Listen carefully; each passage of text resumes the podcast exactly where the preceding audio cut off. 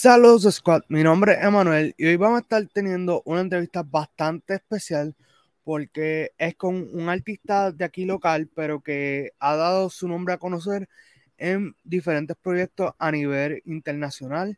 Eh, una persona que le encanta dibujar, es animador, eh, ha trabajado con compañías como Warner Brothers, DC Comics, eh, Amazon Prime, Netflix, entre muchas otras.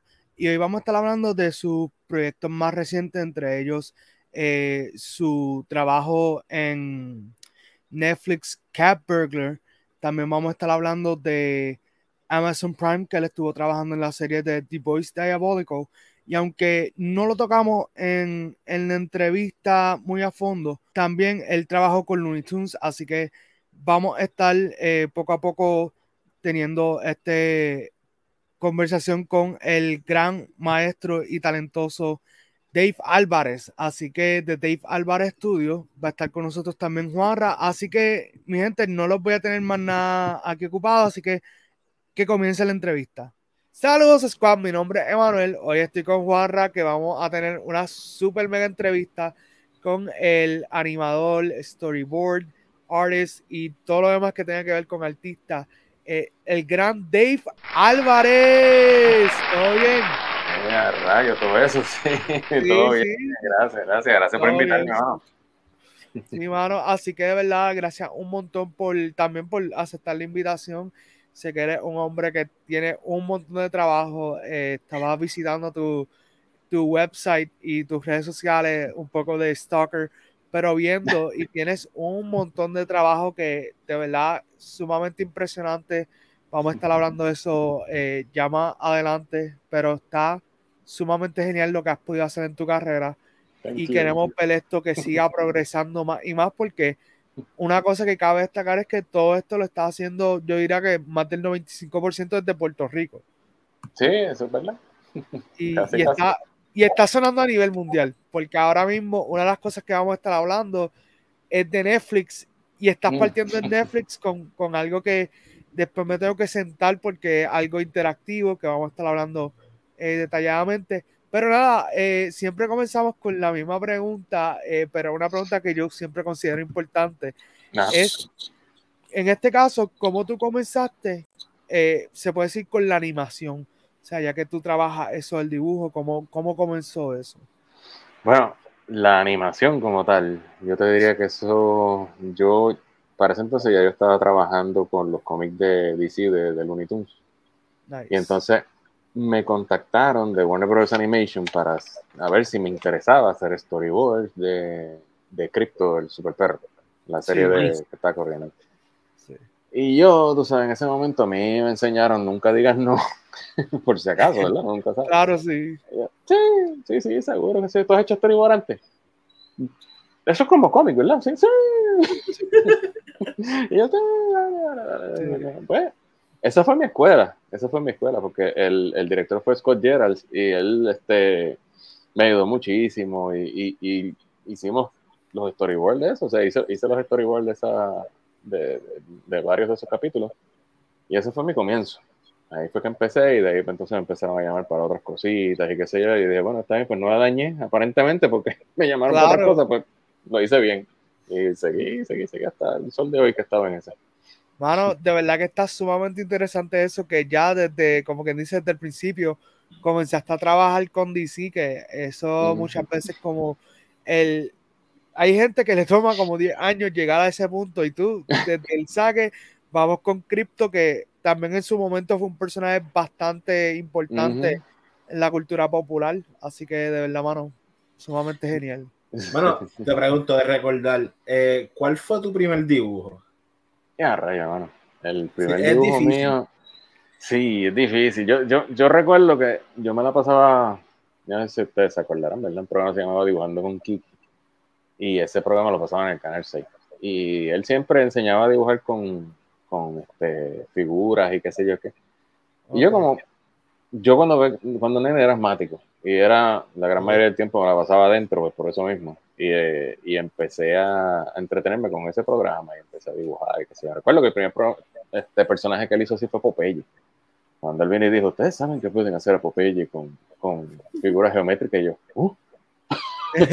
y ahí yo empecé y lo hice, qué sé yo, de ahí para abajo, pues entonces yo empecé a verle las figuras geométricas a todos los personajes y más o menos pues ahí empecé a, a dibujar todos los demás.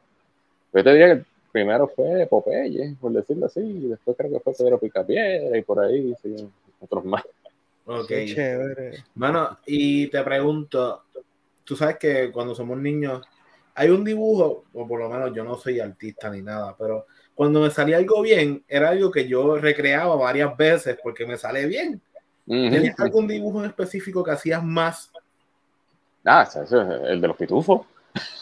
Eh, yo cogí y, le cogí como que el swing porque me, este, en ese tiempo entonces empecé a coleccionar los cómics de los pitufos. Mi mamá me los traía y empecé por allá el 1, el 2, el 3, entonces pues, yo miraba y yo decía, ah, casi, pitufo este, carpintero es, igual que el pitufo este, filósofo, único que tiene los espejuelos, los ah, pues yo voy a seguir por ahí para abajo y empezaba a hacer pitufo, mira, hizo filósofo, mira, hizo carpintero, mira, hice...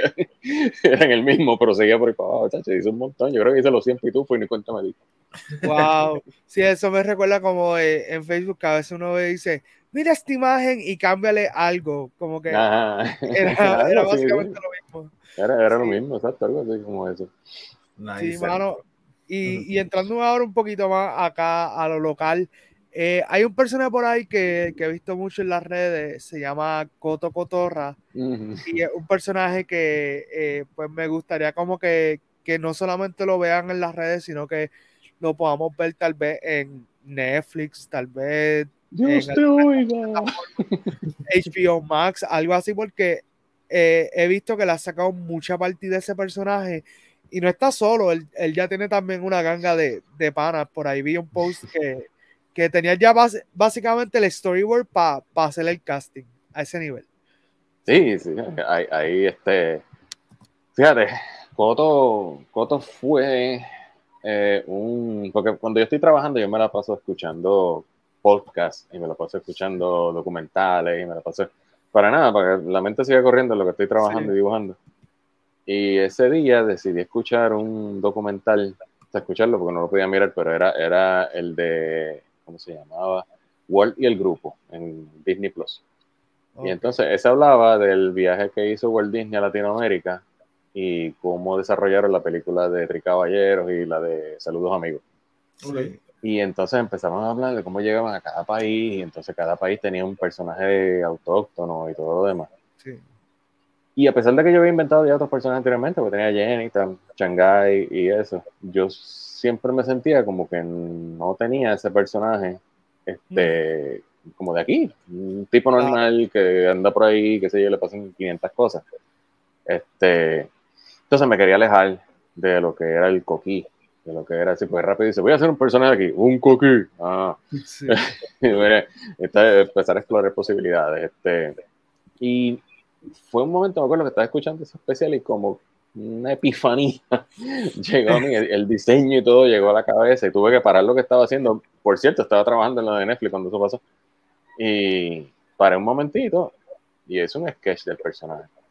Y lo subí en las redes sociales y dije, oye, este personaje se me ocurrió ahora, este, lo voy a llamar Coto Cotorra porque es bien vago yo, ¿verdad? Cotorra. Bien vago yo le puse ese nombre porque yo soy malísimo para nombres, decirte. Y lo tiré. Seguí trabajando. Cuando vine a ver el film, el film era un montón y la gente, ay, se parece al estilo de Fred Moore, de Philip Kimberly, qué sé yo. yo ah, pues ok. Entonces seguí por ahí para abajo y más adelante pues le inventé otros personajes alrededor. Ya yo tenía por ahí el de, el de Chicken Dog, que era el patipollo. Sí. sí. Se estaba por ahí corriendo, pero yo, me estaba, yo estaba notando que en términos de personaje como que solo no estaba funcionando. Pues. No es hasta que hago el pair con, con Coto, entonces hace el clic y ya yo veo, o sea, el, el, el, tipo straight con este otro loco que lo, que lo lleva, lo lleva sí, al palo. Con chicken Dog, sí. Exacto, entonces para ahí ya más o menos. Y porque tampoco consiguieron otros personajes. Y te pregunto, ¿de dónde sale Chicken Dog? Porque yo lo estaba viendo antiel cuando estaba, pues, revisando tu, tu pues, lo, lo que has hecho y eso. Y me pareció como haberlo visto en, en, algún otro cartoon. De hecho, rápido pensé en Cow and Chicken pero pienso que, que, realmente salió de otro lado. Cuéntame. Sí, Chicken Dog lo que pasa es que sí, una técnica que yo uso para, para crear personajes es el, la fórmula de la familiaridad. Tú vas a ver el personaje, tú como que sientes que lo viste, pero no lo has visto, es nuevo. trabaja con tu psiquis en ese aspecto porque tiene elementos de otros personajes que son familiares para ti, pero no, no, no lo hay. En el caso de Chicken Dog, era eso mismo, porque es un, un pato que tiene todos estos aditamentos de pollo y eso lo vimos mil veces en los, los cartoons viejos, que venía Tom y se vestía de pollo, se ponía un plumero en, el, la parte de atrás, se ponía un guante aquí en la cabeza y se metía en, el jardinero. Silvestre, el Pato Luca, el Pato Donald, el Pájaro Loco, todo el mundo se hizo eso. Y yo de momento pues diseñé el personaje sí mismo y de un, perpetuamente este pato que anda con, con, con ese disfraz y, y, pues tú sabes, es el, el Chicken un, personaje o un amigo que es de, él trabaja en doblaje en México. Y, me acuerdo cuando le dije, chico, tengo el nombre en inglés, y se me avergüenzo, ¿verdad? Soy boricua, pero tengo un nombre en español. Y él me dice, Vas, vamos a ponerle el patipollo.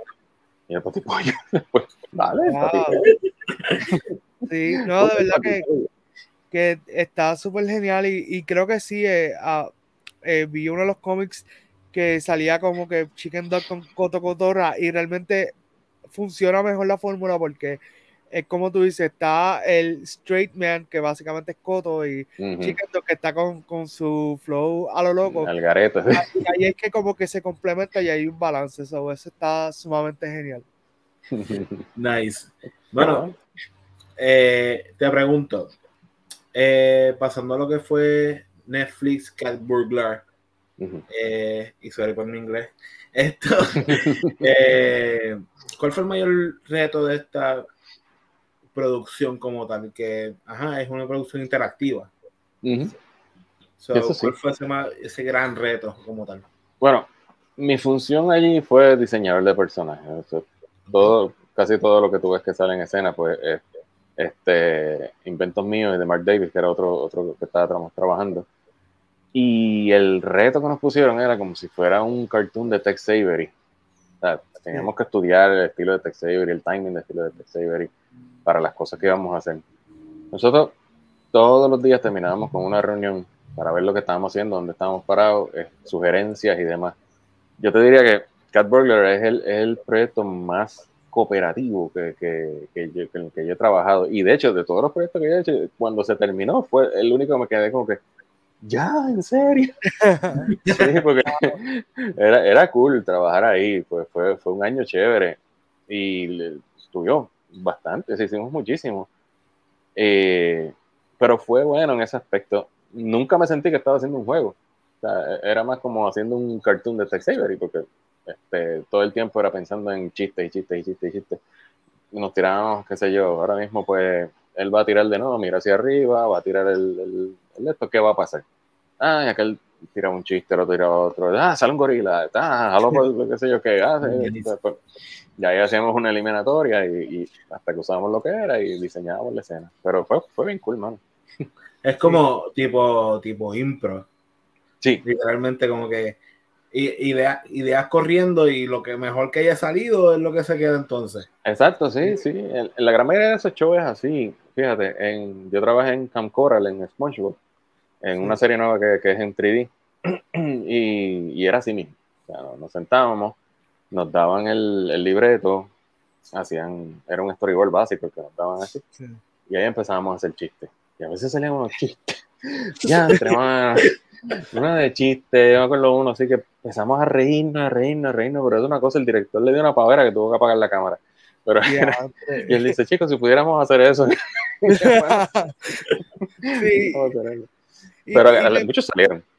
Y Dave, te pregunto, ¿de dónde viene entonces el humor? Porque para aquellos que no sepan, tú no solamente haces el dibujo, sino que también, pues, eh, muchas veces haces el diálogo y ahí pues también eso requiere un cierto tipo de humor y, y más lo vemos con Coto Cotorra, que mm. eso es full Dave Álvarez. O sea, sí. sea lo que sea que sea eso, pero qué bien, qué bueno, sí. por lo menos tengo un trademark ahí que no lo sabía. Este, pues fíjate, yo cuando invento personajes así, lo, siempre me gusta que el personaje sea el que lleva la historia, o sea, no, no la historia, el personaje. Y no me pongo a pensar en el chiste, sino me pongo a pensar en el personaje que estuviera pasando. Eso pasaba mucho con Jenny cuando escribía. Que ya yo conocía tanto a los personajes que era solamente pensar en X o Y situación y ya yo me imaginaba que era lo que iba a pasar. Y si era cualquier chiste, cualquier este evento que estuviera pasando, cómo iba a reaccionar. Y yo digo, no, nunca me gusta terminar de desarrollar un personaje hasta que yo llego a ese punto donde el personaje me habla, o sea, donde ya, yo sé cómo tú eres, ya yo sé lo que tú vas a hacer y, en qué te vas a encontrar. o sea que, diría, mi forma de, de, escribir es esa misma. Si el personaje te lleva a la historia, pues puede funcionar. Nice. Y, y ok, me estoy saliendo un poco de, de, lo que teníamos establecido, pero ¿cómo, cómo tú desarrollaste eso? ¿Eso fue eh, estando tal vez en la escuela eh, Scott Geralds era el, con él o fue algo más que tú fuiste viendo otro artista, otros medios y dijiste, espérate, déjame irme por este lado porque realmente en inglés eso es character driven en vez de plot, plot, driven y pues obviamente se pueden hacer argumentos sobre esas dos escuelas de pensamiento, pero cuéntanos cómo, cómo surgió eso. Pues, bueno, fíjate, este, eso yo creo que surge este, por default yo, yo me crié mucho viendo este, cartoons y, viendo este, me, me, crié en el mundo de, de, la pantomima, por decirlo así. Eh, yo tuve dos situaciones en mi vida que yo digo fueron escuela para mí. Eh, una era, pues, yo me levantaba bien temprano y si yo prendía el televisor en casa tenía que prenderlo sin volumen para que nadie se levantara los domingos y qué sé yo. Y yo ponía todos esos cartoons y yo me acostumbré al, al, a lo visual, a cómo ellos este, se movían y se expresaban y decían, y yo no tenía que escuchar lo que estaba pasando para, para, que, para saber lo que pasaba. igual con más adelante, este, la abuela se muda con nosotros y entonces yo le tengo que ceder el cuarto a ella y da la casualidad que el, yo me voy a dormir a la sala, pero la sala quedaba ventana con ventana con el cuarto de ella, por lo tanto ella se iba a dormir a las 8 y cualquier cosa que yo fuera a ver era sin volumen. Y me acostumbré a eso, entonces, irónicamente, ese tipo de, de, ver, o sea, yo decía, una buena historia es una historia que tú entiendes sin tener que escucharla. y, y, eso fue una de mis premisas cuando empecé a hacer esto. Yo decía, si yo puedo percibir lo que va a pasar, no voy a pensar en diálogo, no voy a pensar en qué le va a decir esta vez, eso va a surgir. Pero eh, la historia como tal, que yo sepa cómo va a correr, cómo termina, que siempre eso es algo básico, o sea, tú vas a pensar en una historia, casi siempre lo, lo más recomendable es pensar cómo termina, antes de, de, empezar a pensar cómo empieza, y lo demás empieza a, a pasar. Y yo digo esos dos eventos, pues, me ayudaron a definir, pues, esa forma de escribir, por, decirlo así, cada, cada vez que hacía algo. Mano, pero eso está brutal, como que no, no me imaginé que fuera eso, o sea, es, básicamente memorizaste o, o, consumiste movimientos y situaciones y en ningún momento, eh, ¿cuándo fue la etapa donde realmente ya entonces pasaste a decir como que, ok, pues ahora los quiero ver con audio o mantuviste eso así por mucho tiempo? Cuando te compraste un televisor tú propio y te, cambiaste. Exacto. Sí. Yo, creo que en ese punto, cuando ya yo me mudé a vivir solo y todas esas cosas, que sé yo, fue que yo empecé a apreciar el mundo del audio. Cuando yo decía, ah, mira, este habla así, este habla así. No, no es que haya visto todo en mi vida mudo, ¿verdad? Pero claro, ahí, fue, ahí fue cuando yo empecé a, a, apreciarlo un poco más. Te pregunto, eh, y ahora que estamos hablando del audio, eh, en cuanto, eh, ok, ¿prefieres ver una caricatura en el audio original o su doblaje? Por ejemplo, eh, hablemos, no sé, vamos a decir SpongeBob, por decirlo así, que su idioma original pues es el inglés. El doblaje, el verlo en español, ¿qué tú prefieres como tal? Bueno, es que depende de la, la caricatura. Por ejemplo, SpongeBob en inglés es por la voz de él, que es muy particular y la risa es bien particular, es bien difícil de imitar en, en, español. Ahí yo la prefiero en inglés. Pero entonces ves otras cosas, como por ejemplo los Simpsons. Sí, para mí, en español son un palo. En español son otra cosa. Y sí, y, y es lo, ellos, ellos, fíjate, viven lo mismo que vivieron los Picapiedras. Picapiedras en, en, en español eran otra cosa, a nivel de que Ana Valvera los tuvo que reconocer al cast de español como, como parte, como outstanding, como que ellos, hicieron otro mundo aparte de lo que eran los Picapiedras. Y yo, fíjate, todo, yo, todo depende de, de, la situación. Lo, disfruto los dos, pero me gusta mucho el, el doblaje. Yo siempre he sido partícipe de eso, me gusta. Nice. Sí.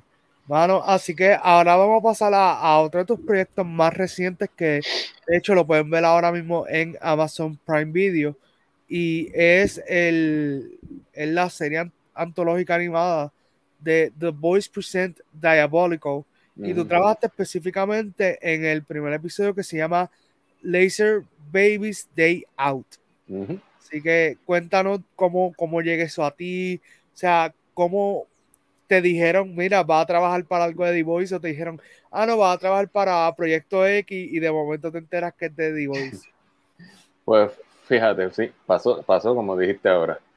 Eh, a mí, yo, yo siempre por, por, default, ¿verdad? Siempre me la pasaba imitando el estilo de Chuck Jones, y para ese tiempo yo estaba haciendo unas caricaturas de los Gremlins en estilo Chuck Jones, que las empecé a hacer por, pues, porque sí porque siempre yo decía que los Gremlins parecían un personaje de Chuck Jones. Y empecé a hacerlo y unas animaciones que las empecé a subir y la gente me empezó a gustar. Y un día me contacta el, productor, el Derek Thompson, y él me dice, te necesito. Y ajá, a ese nivel que fue. yo, voy a, trabajar en un proyecto que el estilo tiene que ser 100% Chuck Jones. Yo, ok, cool. ¿Cuál es? No te puedo decir, tiene que firmar un NDA. Eh, Firma el NDA, lo envío. Okay. Ya firmé el NDA. ¿Qué es el proyecto? Ok, el proyecto es un corto animado en estilo de Children's. Ok, eso está bien, fine. ¿De qué? Tienes que esperar el segundo NDA para que yo te diga. Entonces, el segundo NDA. ya, Dios, cara. Segundo NDA llegó de, de Amazon, fue entonces firmé el otro y ahí fue que me dijeron que era para The Voice. Y yo, ah, ok, ah, no sabía, ya, ya yo tenía, estaba metido hasta la rodilla y yo, no sabía eso. Este, y ahí fue que empezamos entonces a, a, diseñar. Y me dice, pues necesito, dice, estamos en cero. Dice, tú vas a, diseñar los personajes desde Scratch, no hay, no hay, referencia de nada. Y queremos que parezcan personajes de hecho. Entonces, hay un bebé, hay un científico. Un, día de esto voy a subir los, los, progresos de diferentes, porque yo, yo, le di un montón de, de, de diseños para escoger eh, y el malo, este, y un montón de cosas más.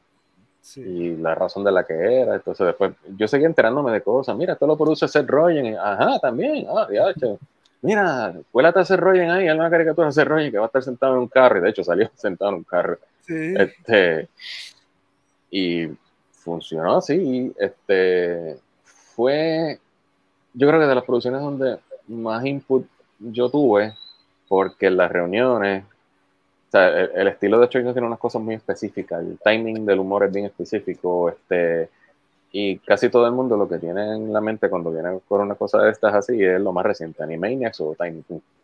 Y esto va pues mucho más atrás, o sea, para el estilo de Chuck Jones estamos hablando de, de, los años 40, años 50, que es cuando él estaba allá en todo su apogeo. Y me metí en las reuniones, ellos empezaron a discutir y yo pues, mira, Este, yo creo que si le quitas dos frames a esto y simplemente pues pones el personaje parado así y que de momento mire para el lado y haga así, pues se ve más Chuck Jones que, que hagas este movimiento completo. Yo creo que lo puertas así. Y me escucharon. Empezaron a hacer esos cambios y demás y qué sé yo, y hasta que salió el producto final. Porque fue, y sangre, y sangre, y sangre, y sangre, y sangre, que no. Sí, pero yo creo que también, y esto ya lo habíamos hablado anteriormente con, con otro artista, pero de otro medio, eh, con Quique Rivera, que normalmente estos estudios te dan más libertad cuando el, los personajes que estás trabajando, ninguno es, por decirlo así, un personaje de, en este caso, de The Voice oficial. O sea, me refiero a que no era un Homelander, no era Black Noir, que son personajes que ya pasan por otro, otro sedazo y es más difícil para uno animarlo, porque en la misma serie si hay episodios donde están esos personajes y van por otros procesos creativos diferentes al, tuyo que te dicen, trabaja por ahí, me imagino que con el más que tal vez te exigieron fue con Seth Rogen por ser un artista y pues hay que proteger la imagen de él y eso. ¿En qué te gustaría trabajar que tengas en tu bucket list como tal? Ah, fíjate, irónicamente, mm, yo diría, hay, varios proyectos que están en mi bucket list que yo no los he podido lograr y son de las más que me gustan, fíjate, y no he podido hacerlo. Yo siempre he tratado de entrar en algo de Ghostbusters y no he podido. de ninguna manera. He visto, he visto las imágenes y están brutales. O sea, ah, gracias, gracias. Lo de Egon, es que para mí de los cuatro ese siempre fue mi personaje favorito, Egon. Nada, gracias, gracias. Traté varias veces y, he buscado y qué sé yo. De hecho, en los cómics de IDW también traté. Entonces que era como que un, grupito pequeño que ya tenían eso, sí. esto hecho. Eh, yo he tratado de hacer cosas, aunque la he hecho, he hecho cómics de los Muppets, pero no, no, no he trabajado directamente con ella. Este, eh, he hecho muchas cosas, pero tengo, tengo varias cosas en mi boca, list yo quisiera pues, poderlo lograr en algún momento, pero yo, te diría lo más que me concentro ahora, pues, es, poder desarrollar lo mío. Claro. Personajes, fotos, Shanghai, este, tratar de, de establecerlo, porque a fin de cuentas, uno se va de este plano de los que se quedan son ellos. Eso es lo que se quedan aquí, no, no se queda nadie más. Y, a veces yo hice un poll una vez en, en, Facebook y, decía, si yo no estuviera, ¿por qué, ustedes me recordarían más? Por Looney Tunes. Oh, shit. Y, en serio. sí, por Looney Tunes y qué sé yo. Pero entonces este, ahí fue que yo dije, pues tengo que empezar a desarrollar los míos y qué sé yo. Y, ahí fue que empecé a, sacar más de mis personajes y ya gracias a ahora, por lo menos la gente pues, lo reconoce un poquito más que antes. Sí, pero... y, de hecho tú trabajaste en la en Space Jam Legacy, que eso también lo vi, fue, fue algo que, que, también fue medio controversial porque... Ah, sí. No, no entremos en ese tema, pero, pero, mano, está fuerte eso. Y la idea que tú tenías, que, la, que las vi, hubiesen funcionado muy bien en la película. No las usaron. sí, no, eh. pero, pero habían cositas que tú pusiste como que no las usaron, creo que full, que la usaron como ah. media.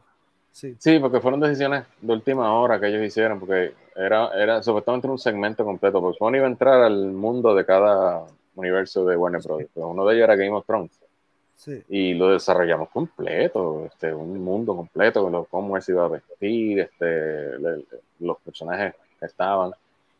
Y por eso se, se escrachó última hora. Bueno, una porque ya Game of Thrones había terminado hacía bastante tiempo, entonces pues como que la gente no iba a tener un recall de que era eso. Eh, y eso se había hecho ya como tres años anterioridad o cuatro.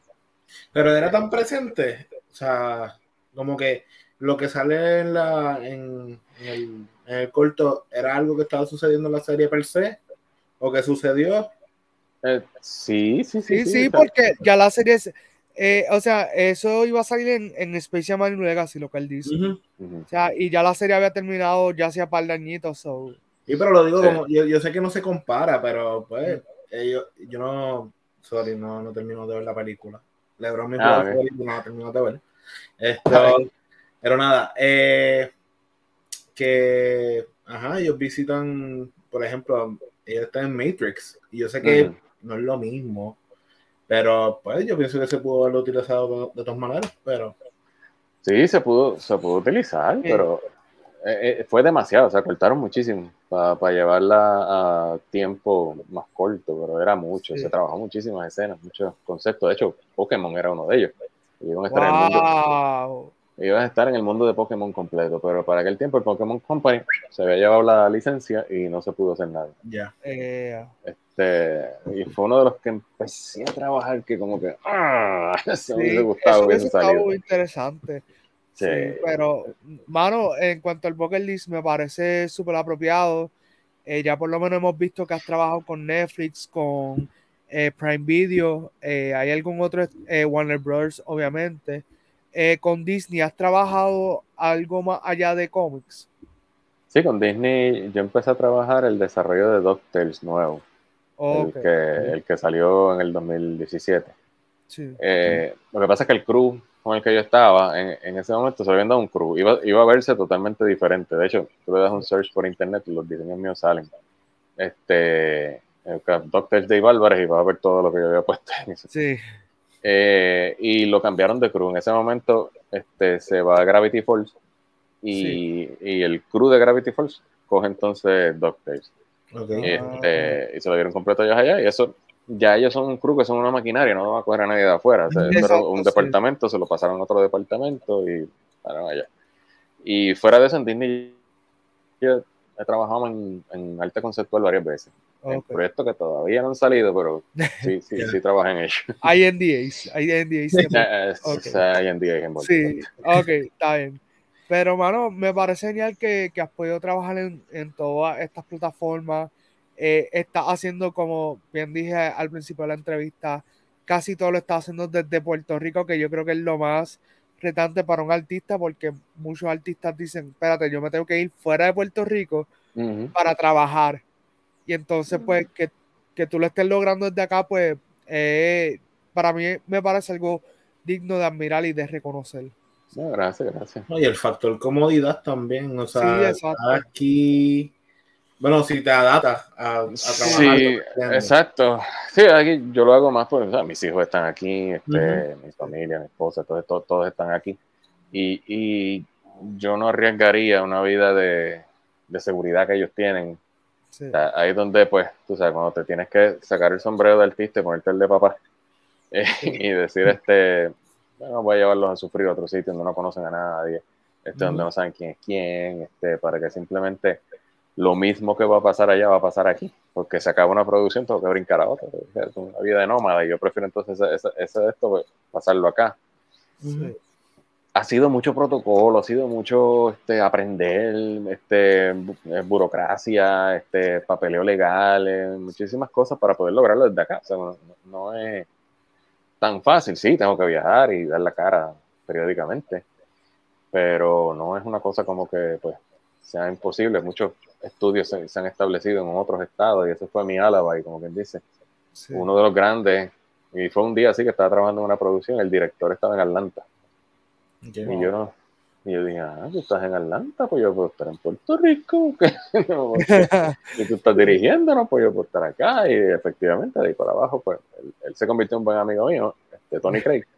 Y él me, me, ayudó mucho en esto de, de, cuestión legal, de cómo trabajar desde otro país. Y, y yo he estado en todas, y la más reciente fue la de los pitufos. El pitufo fue en Francia.